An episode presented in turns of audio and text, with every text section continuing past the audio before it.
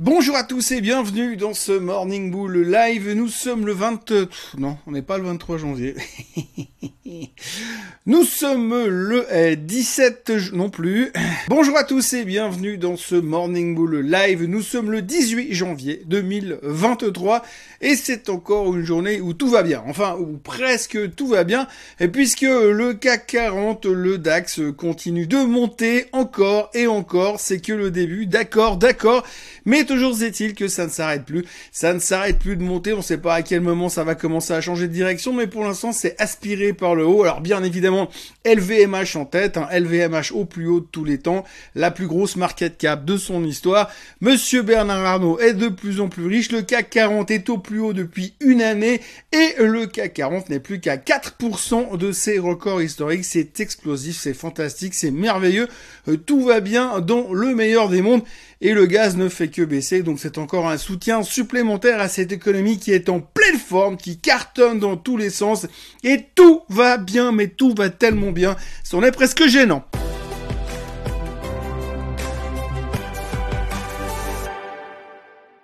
Alors c'est pas tout à fait aussi évident que ça. Hein. D'accord sur le côté Europe. Pour l'instant, on est rassuré, on n'a plus peur de l'inflation, on est serein par rapport euh, au fait que les Chinois reviennent et qui consomment, qui consomment et qui consomment.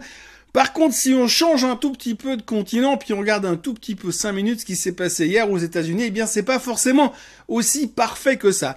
Alors, soit, oui, d'accord, le Nasdaq termine en hausse, le S&P 500 est à peine en positif, il n'a toujours pas passé les 4000 au hasard, mais à côté de ça, le Dow Jones a perdu plus de 1%, et il a perdu plus de 1% parce que Goldman Sachs s'est fait défoncer la tête sur ses résultats. Alors oui, effectivement, hier c'était journée résultat pour euh, les bancaires américaines, encore une fois. Goldman Sachs a donc publié ses résultats. Alors souvenez-vous, ces derniers temps, Goldman Sachs a licencié massivement en disant ça va être très très dur, ça va être très compliqué, on doit couper les coûts. Alors on s'attendait que ce soit pas terrible, hein. donc du coup les analystes ils ont révisé les attentes à la baisse, autour de 5,50 de résultats par action. Bref, on était très très très très prudent et c'est sorti beaucoup beaucoup beaucoup en dessous à 3,32, donc on est nettement en dessous des attentes des analystes, qui étaient déjà vachement basses, sachant quand même que l'année passée, on a gagné plus de 10 dollars par action à la même période. Donc ça veut dire que déjà les résultats étaient attendus 50% en dessous des attentes, mais qu'à la fin, ils sont sortis en fait 70% en dessous des attentes. C'est donc une catastrophe. Résultat tout pourri, et en plus un commentaire hyper négatif de la part du, euh, CEO qui lui était extrêmement prudent euh, pour la suite, donc pas de quoi se réjouir. Mais heureusement, heureusement, Morgan Stanley nous a sauvé les fesses hier soir. Alors, Morgan Stanley nous a sauvé les fesses hier soir parce que eux, ils ont fait mieux que les attentes. Alors ça, c'était formidable. Ah ou alors c'est content, on est mieux que ce que attendaient les analystes. Alors c'est une bonne nouvelle. Bon, ils sont 50% en dessous des mêmes des résultats pour la même période de l'année passée. Donc c'est pas bon, c'est juste moins pire. Mais c'est pas grave, ça nous suffit. Donc sur le résultat net, eh bien vous aviez Goldman Sachs qui perdait 7% sur la séance et de l'autre côté, vous aviez Morgan Stanley qui en gagnait pas loin de 6 sur la même séance euh, pour une question d'interprétation finalement des résultats. Mais ce qu'il faut retenir, c'est en tout cas pour ce qui est des brokers, parce que bon, on appelle ça des bancaires, mais c'est des banques d'affaires, c'est des brokers, eh bien, on voit que c'est pas terrible. Le ralentissement des IPO, le ralentissement des deals leur a coûté un maximum et les résultats sont pas terribles. Même si hier, vous avez sur la photo finish une réaction complètement ésotérique et complètement délirante, ce qui représente bien la mentalité du marché en ce moment. Vous avez Goldman Sachs qui perdait plus de 6% et de l'autre côté, vous avez Morgan Stanley qui explosait euh, de plus de 6% alors que tout ça nous dit simplement que d'un côté c'était pas terrible d'une année à l'autre et puis qu'il y en avait un qui était juste moins pire que l'autre. Donc si on regarde ça, c'est pas non plus l'euphorie. Mais il y a autre chose qui est pas terrible non plus. Hier soir, il y avait le New York Empire State Manufacturing Index. En gros, un indice qui nous permet de savoir un peu comment fonctionne euh, l'industrie dans la région de New York. Eh bien, regardez le graphique. C'est dégueulasse, c'est quasiment euh, au plus bas depuis des mois et des mois, et puis ça va dans la même direction que là où nous étions en plein cœur de la pandémie, donc on voit quand même que ce que la Fed est en train de mettre en place pour essayer de ralentir l'inflation, ralentir l'économie, ralentir l'emploi, eh bien c'est en train de marcher. Peut-être un petit peu trop bien à un certain moment, ce qui fait qu'il y en a quand même qui commencent à avoir un tout petit peu peur, même si pour l'instant on sent quand même que le bullishness est super présent et que les gens ne sont pas du tout inquiets. Il y a même carrément, à la limite, un excès de confiance. Et quand on parle d'excès de confiance, on peut regarder le VIX, l'indice de la volatilité. Eh bien, regardez comment il fait l'indice de la volatilité. Tout le monde a confiance et plus personne n'a peur. Nous sommes dans une sérénité absolue. Il n'y a même plus besoin d'acheter des options pour aider les portefeuilles. Tout va bien dans le meilleur des mondes. Encore une fois, c'est la troisième fois que je le répète depuis, ou la deuxième fois que je le répète depuis le début de cette vidéo. Eh bien, on est super super confiant sur l'avenir. Pourtant, quand on regarde un petit peu ce qu'il y a derrière, c'est pas terrible, terrible non plus. Et puis, puisqu'on parle d'avenir et de banque centrale, souvenez-vous quand même d'un truc qui date à peu près il y a deux, trois semaines. Eh bien, on disait, la Fed avait laissé entendre que si les marchés montait et qu'il y avait un rallye ces prochains mois, eh bien ça les empêcherait de changer leur positionnement sur les taux d'intérêt. Alors nous aujourd'hui tout ce qu'on attend c'est que la Fed change son positionnement sur les taux d'intérêt. Mais entre deux on n'arrête pas de monter.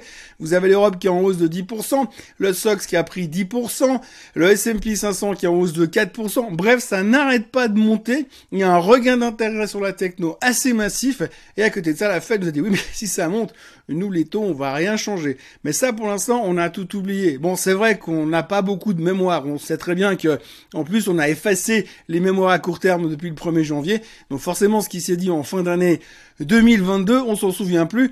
Tout comme le fait qu'on s'était dit que 10% de performance sur 2023, c'était vachement bien. Bah ça tombe bien parce qu'en Europe, c'est déjà fait. Le truc du jour qui était hyper important à surveiller aujourd'hui, on en parlait hier, on en parlait avant-hier, eh bien c'était la BOJ, la Bank of Japan, la banque du Japon qui devait annoncer ses mesures pour lutter contre l'inflation. Eh bien, euh, quand on regarde ce qui s'est sorti sur Bloomberg ce matin, la banque du Japon, elle n'a rien fait du tout. Elle n'a pas changé les taux. Tout le marché attendait déjà qu'elle monte les taux. On a même déjà pricé les choses puisqu'on est des visionnaires on sait très très bien, eh bien la Banque du Japon n'a strictement rien fait. Résultat, le Nikkei prend 2% et le yen se pète la gueule dans la foulée.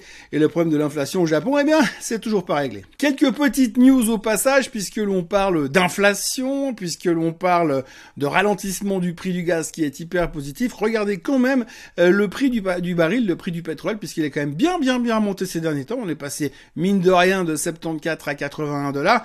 Alors vous savez que quand ça, quand ça s'est transformé à la pompe, eh ben ça fait du style, boum, ça explose ça rebaisse plus dans l'autre sens, hein, mais ça explose, c'est le système euh, des, euh, des, pétroliers. Hein. Plus le baril monte, plus ça fait monter le prix à la pompe, et plus le baril baisse, bah ça baisse pas. Et donc du coup, on a quand même un petit truc qui pourrait s'inquiéter, nous inquiéter, parce que mine de rien, il faut pas oublier quand même qu'il y a pas tout le monde qui roule en Tesla, et que ça a encore besoin d'aller faire le plein, et ça coûte quand même pas mal d'argent, ce qui pourrait peut-être avoir à terme un tout petit peu d'effet sur euh, l'inflation. Puisqu'on parle d'inflation, eh bien on peut parler des crypto-monnaies, puisque le Bitcoin littéralement explosé ces derniers temps. Hein. Souvenez-vous, je vous parlais toujours d'un Head Shoulder et d'un target à la baisse en direction des 12 et des 14 000 dollars. Jamais réussi à en choper un seul. Ça rebondit, ça rebondit massivement. On est à plus de 21 000 dollars. Tout le monde est en train de nous dire que le prochain voyage, c'est pour les 25 000. Pas les 250 000 comme ça avait été annoncé au, début de l'année, mais il faut bien passer par les 25 000 pour aller aux 250 000. Donc aujourd'hui, on parle déjà de 25 000 comme target. Et puis dans la foulée, alors le Bitcoin est remonté. Je sais pas à quelle vitesse il va aller à 25 000, mais du, du coup, dans la foulée, on a cartonné sur Coinbase, on l'a complètement oublié depuis 5-6 jours. Eh bien, Coinbase, regardez ce qu'elle a fait, elle a explosé encore de 10% hier, mais ça n'arrête pas de monter parce qu'apparemment, le trading sur les crypto-monnaies, ça repart comme en 40 puisqu'on a oublié tous les problèmes. En tout cas, c'est le, c'est ce que ça dit un petit peu dans le marché. Faudra surveiller ça attentivement parce que je suis pas sûr que les problèmes qui faisaient très peur chez Coinbase ont été réglés en l'espace de 4 jours en 2023. Mais je peux me tromper. Souvenez-vous aussi de Ryan Cohen. Ryan Cohen, c'est le monsieur qui avait acheté euh, GameStop avant que ça parte en sucette, ça parte en folie à l'époque des Wall Street Bet et des YOLO. Eh bien, euh, monsieur Ryan Cohen a annoncé qu'il avait pris une grosse, grosse, grosse participation dans Alibaba. Donc, euh, faites vos jeux. rien ne va plus. C'est reparti pour une nouvelle série de Wall Street Bet probablement, mais cette fois ça sera peut-être sur Alibaba à surveiller attentivement ces prochains temps. Nous sommes pratiquement à 9 minutes de vidéo et j'ai toujours pas parlé de Tesla. Tesla, il faut en parler rapidement aujourd'hui. Jeffries, l'analyse de Jeffries est hyper bullish sur Tesla depuis des années. C'est un long terme bullish sur Tesla depuis très longtemps. Hier soir, il a fait un truc assez impressionnant. Il a coupé son price target de 350 dollars à 180 dollars. 180 dollars à la place de 350, euh, mais il reste sur achat.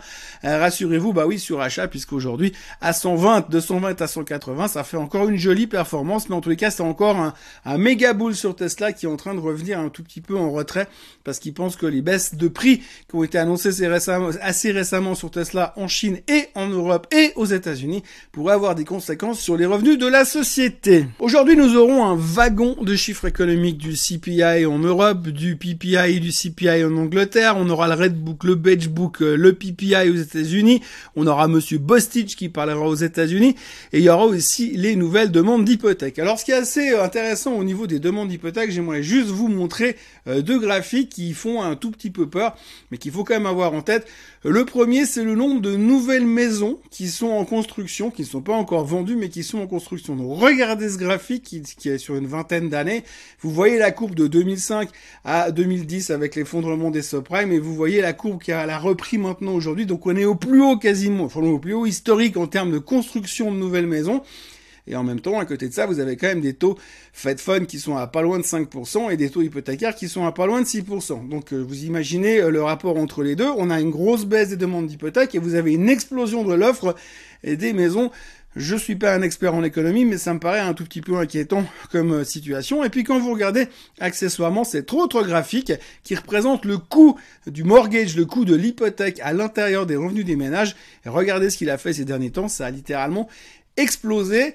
Je suis pas sûr que ce mélange-là soit très positif, et c'est un tout petit peu, c'est comme si on transportait la nitroglycérine euh, sur le sujet du marché immobilier pour l'instant. Voilà, donc aujourd'hui, rebond du Japon, les futurs qui ne font rien, beaucoup de chiffres économiques, pas beaucoup de chiffres trimestriels, il y aura les bancaires un peu secondaires qui vont publier. On se repose, on reprend de l'énergie parce que demain, il y aura Procter Gamble et surtout demain soir, il y aura Netflix, donc ça pourrait être encore une fois du showtime, mais en tout cas pour l'instant, on voit qu'on est hyper confiant peut-être un peu trop. Voilà, en ce qui me concerne, je vous encourage à vous abonner à la chaîne Suisse en français. On a passé les 27 000 followers et comme vous l'avez vu, eh bien, les cheveux repoussent gentiment. Euh, d'ici là, n'oubliez pas de liker cette vidéo et n'oubliez pas de revenir, bien entendu, demain matin à la même heure et au même endroit. Je vous salue, je vous souhaite une très bonne journée et à demain. Bye bye.